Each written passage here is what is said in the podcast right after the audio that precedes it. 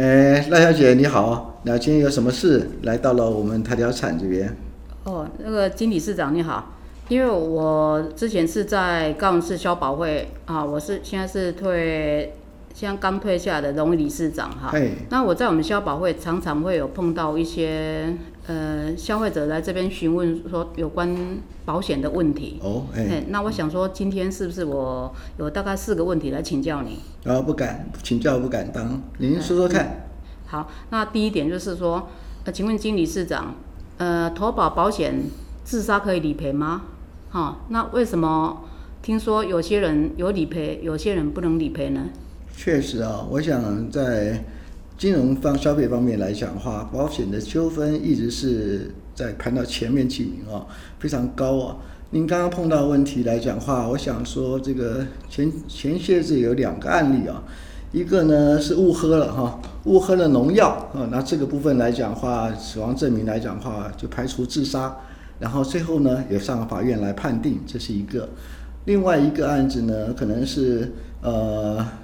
可能是到楼顶上哦，住在 A 栋，但是在 B 栋的楼顶跳下去哦，然后家属当然说是意外。但是实际上呢，他身高一百五哦，但是呢，女儿墙呢将近一百五十五公分哦，所以类似这两个案子呢，在都进行法律的诉讼。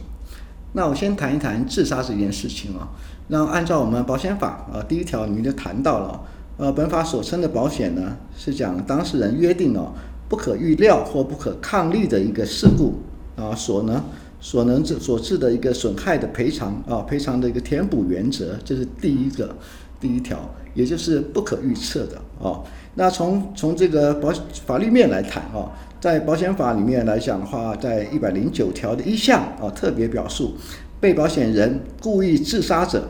啊，保险人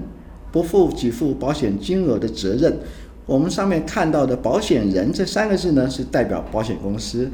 因此呢。被保险呢，如果是自杀死亡，保险公司原则上是不赔的，就是所谓的自杀条款。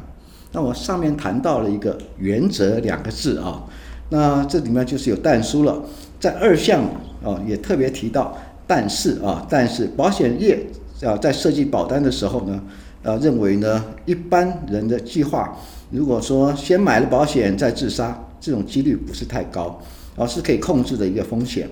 即使呢真有人有此此一个念头哦，我想相信过一段时间呢，可能因为事过境迁了，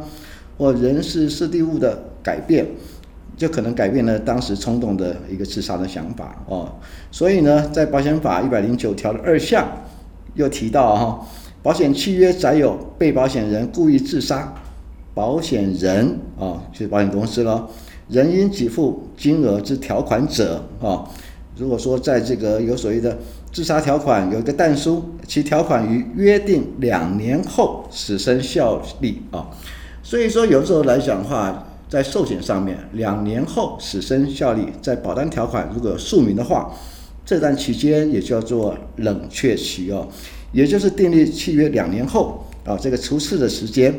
自杀不赔那，两年后呢，两年内是不赔的，两年后呢。自杀可能就赔了，我相信这个就是很多在呃理理赔上面一些纠纷认定自杀赔不赔的一个呃除斥期的一个约定吧，哦，我相信这样子解释应该清楚吧？那你所谓的这两年后自杀有理赔，那它是属于是一般的寿险，还是说我意外险也可以，两年过了也可以？当然，在保险法里面是针对寿险啊，不是指意外险，也不是指谁的健康保险啊，是单单是指我们的人寿保险。嗯，哦，